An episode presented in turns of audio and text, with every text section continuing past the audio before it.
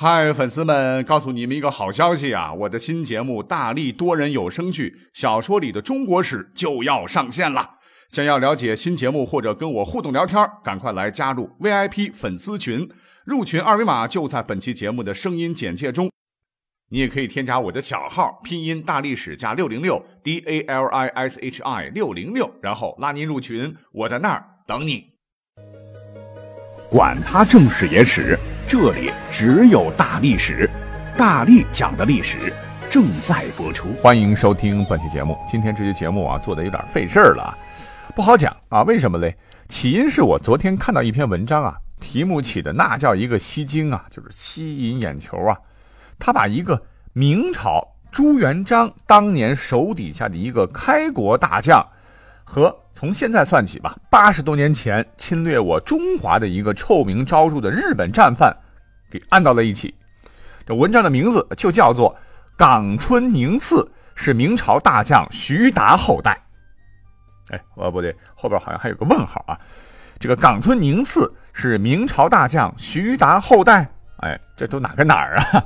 各位不觉得拧巴吗？啊，一古一今，一中一外，这倒也罢了。只是这两个人的身份。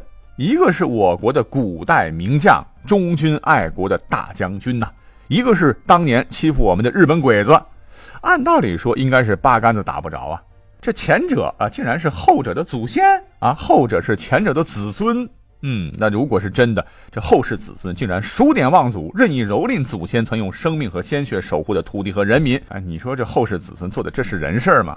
那这篇文章的这个标题，我一看，第一个念头啊，那就是会不会是标题党？如果是标题党啊，我觉得我跟这个作者没完啊，因为这是很严肃的事情，不能为了点击率胡说。所以呢，我就是仔仔细细的把这篇文章看完了啊，看完了还不行，哎，我们得顺着这篇文章的脉络，在本期节目当中啊，把这个事儿的来龙去脉得讲清楚啊，解疑释惑呀。那么这样吧，在开讲之前，我们先把这两位主要要讲到的历史人物简单先来介绍一下。因为肯定有些朋友啊，还是不太了解这两位。那第一位徐达呢？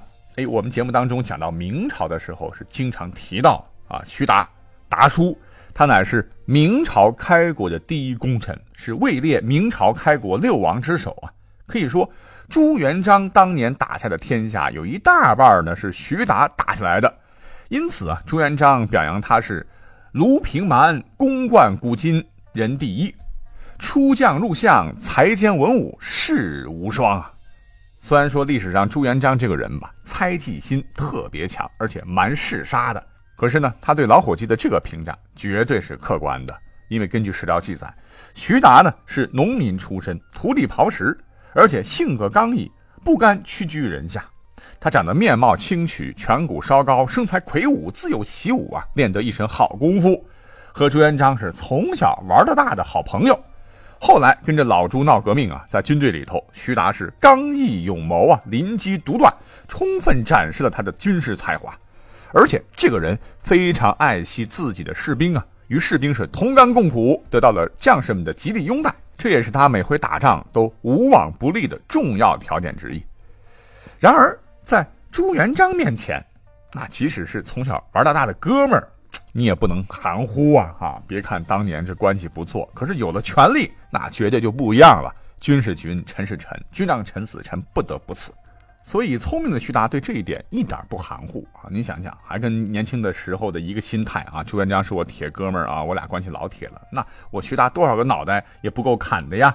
所以呢，他从来都是谨慎小心的伺候着朱元璋。刚讲的。朱元璋猜忌之心极重啊！要是有个排行榜的话，历史上他的猜忌之心绝对可以排名前三的啊，在帝王当中。那么话说，明朝刚开国不久嘞，当时的天下其实并没有真正的太平，因为在北边还有蒙古人的残余势力对新朝廷是虎视眈眈。那作为大将，徐达也是义不容辞啊，就多次的领兵出战。那要说徐达还是蛮厉害的哈，一出征那准赢啊，赢了就班师回朝啊，啊一回来他的第一件事儿，你猜是什么？就马上的向朱元璋交上大印啊，这个军事指挥权我是不稀罕的啊，军队都是您的。那当然，朱元璋也是很开心啦，所以在迎接徐达之后呢，每回也是赐宴招待。那在酒桌上啊。每回是觥筹交错一番之后，那朱元璋有时候就不按照君臣大义的名分，哎呦，我说咱俩谁跟谁呀？当年是同穿一条裤子，同食一个碗里的饭，我们是手足之情啊！手足之情那多亲呐啊！有句话怎么说啊？呃，女人如衣服啊，谁穿我衣服，我砍谁手足。总之吧，就是别叫我皇上了，叫我老朱就好啊。我也轻快点啊，搁以前一样，就喊你徐达老徐好了。于是乎呢，朱元璋是毫不吝啬的就在酒桌上不停的夸赞徐达。啊，当年是多么多么的优秀了，打的那几个对手是如何哭爹喊娘了哈！当年要不是你老徐出生入死了，哪有我老老朱的天下？总之吧，每回都巴拉巴拉的，必是一阵大赞，把徐达捧的那叫一个高。可是我们的徐达心里跟明镜似的，你这是在试探我啊！你越是捧我，你就是越对我不放心呐，越给我戴高帽子，我就得格外恭敬，否则我可就悬了啊！所以每次朱元璋这么夸徐达。徐达都是从不接受啊，谢主隆恩呐，还是陛下英明啊？臣绝技不如陛下呀，老臣就是一草莽啊，陛下折煞老臣也，哎，等等等。你这越谦虚吧，哎，朱元璋他就也就越放心。这放心是放心一点了哈，可是你要让朱元璋啊这样一个人物啊完全对你放心，那也是不可能的。所以朱元璋在徐达活着的时候呢，从来都没有放弃过对徐达的试探。还有一次，这个朱元璋啊，去这个曾经啊。赏赐给徐达的自个儿的一个旧居，去拜访他吧。然后两个人是喝酒作乐，而且故意就把这个徐达给灌醉了。醉倒以后的徐达呢，就被朱元璋叫人蒙上被子，放在自个儿原来正寝的床上。而这张床是徐达以前是不敢睡的。那么等到徐达醒来，哎呦，发现自己竟然在朱元璋原来睡的床上。就吓了一大跳啊啊！马上跪在地上啊，惊呼死罪。那这个场景啊，让朱元璋非常高兴啊，就立马下旨，又在住宅前建了一座宅地，赐名大功。我们就随便挑了几个啊，朱元璋怎么试探功臣的。所以呢。对于这个徐达这个人物啊，史学界到目前为止都认为朱元璋啊，其实最后还是逐渐放松了对徐达的那种防备之心啊。提防肯定是有的，不过比起其他人，朱元璋呢还是最终基本放心徐达的。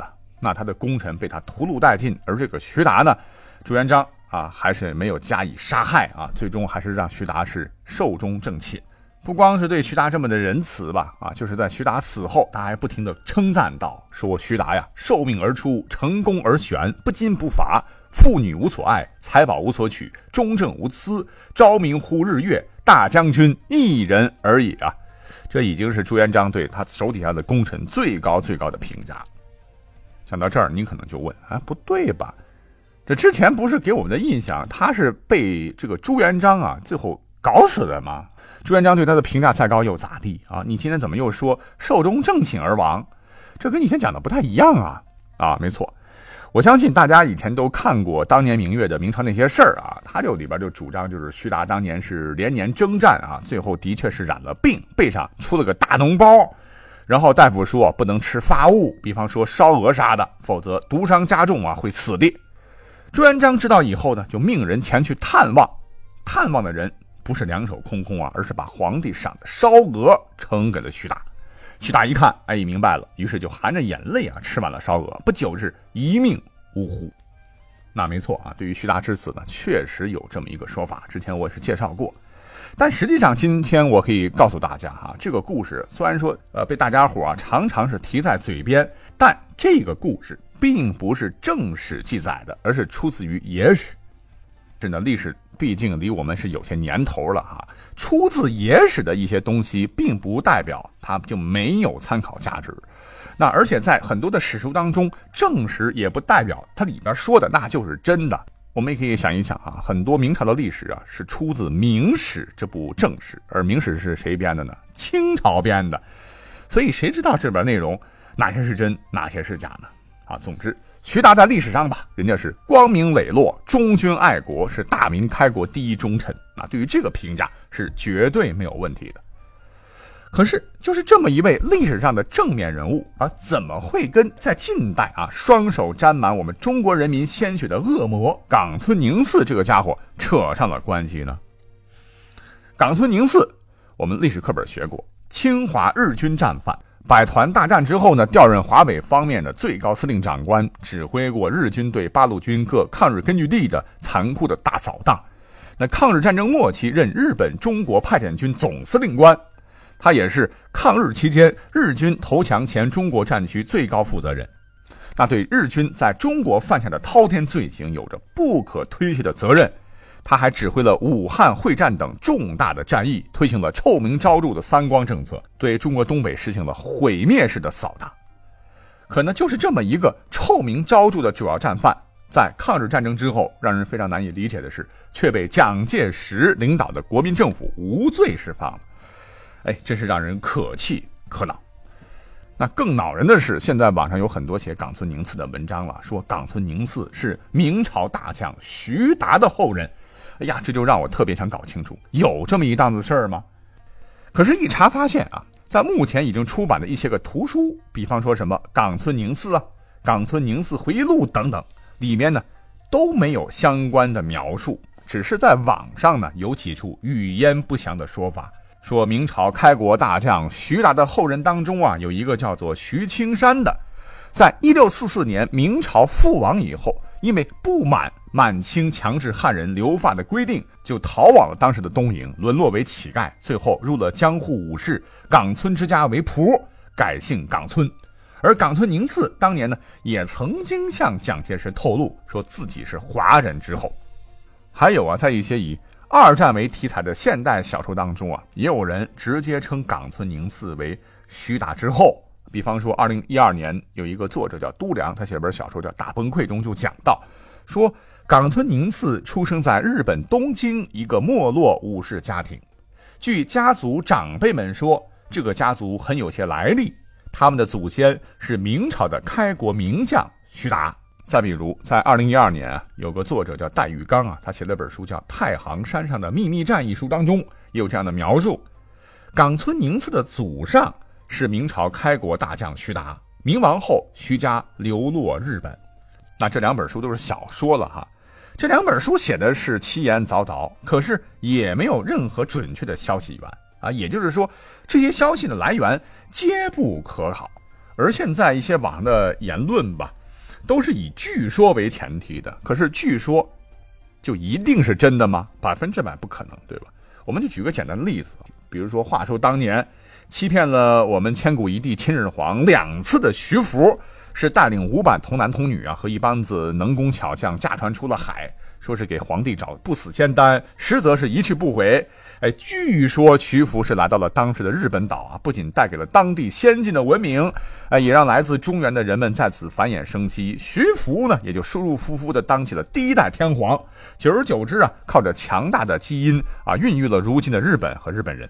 如果你要按照刚才讲的冈村宁次的祖先，据说是徐达的后人这样一个逻辑的，那日本人的祖先就是中国人喽，就是徐福他们喽，明显是不可以的啊！据说不能够确定这是真的。不过呢，我们如果是再较真儿一下，我们再反过头来分析一下这个传说的根儿，看看是不是真实的，有没有这种可能性？那就是徐达的后人那个徐青山，在一六四四年明朝覆亡时，会不会逃到日本啊？其实准确的说是可能的啊，因为那个时候航海技术已经很强了啊。像历史上郑成功的父亲郑芝龙啊，当年就来到日本呢，还娶了日本妻子，生下了郑成功啊。也就是说，当时的航海技术从大陆到日本那是轻轻松松的事儿。所以说，像徐达的后裔来到日本是完全可能的。当然。这只是一种可能性啊，绝对不能用作证据来用。那如果说我们再退一万步来讲的话啊，就算是经过现代的 DNA 检测，比方说冈村宁次他家的这个后人和徐达的后人的 DNA 检测后发现，哎，有血缘关系啊，我个人也觉得这也没什么大惊小怪的啊，因为这也代表不了什么啊。就算其祖先都是中国人，他们现在也和中国没有关系啦。像冈村宁次吧，如果他明明知道自个儿是中国人的后裔，可依然做了侵华日军的总司令啊，对中国人民犯下了滔天罪行，那他的心里边哪还有一点儿啊对他所谓以前祖国的一点点仁慈呢？所以无论他是谁的后代，都改变不了他在中国实施罪恶侵华的历史性质。所以这么来说吧，冈村宁次啊，是不是徐达后裔啊？我们对于这个事情就不要再纠结了，因为没有意义。不过最后有一点啊，我倒觉得是可以特别来说明一下，那就是有一个网友的观点，我觉得特别棒啊。他觉得冈村宁次是不是徐达的后人，虽然说是道听途说，但是冈村宁次一定是蒋介石的干爹，这事儿是千真万确的。为什么呢？大家可以想想啊，如果冈村宁次不是蒋介石的干爹，蒋介石怎么能够让法庭判决双手沾满中国人民鲜血的冈村宁次无罪呢？嗯，这么说来，这位网友说的好像非常有道理哈。各位觉得嘞？好了，本期节目就先讲到这里了哈，我们就下期再会吧。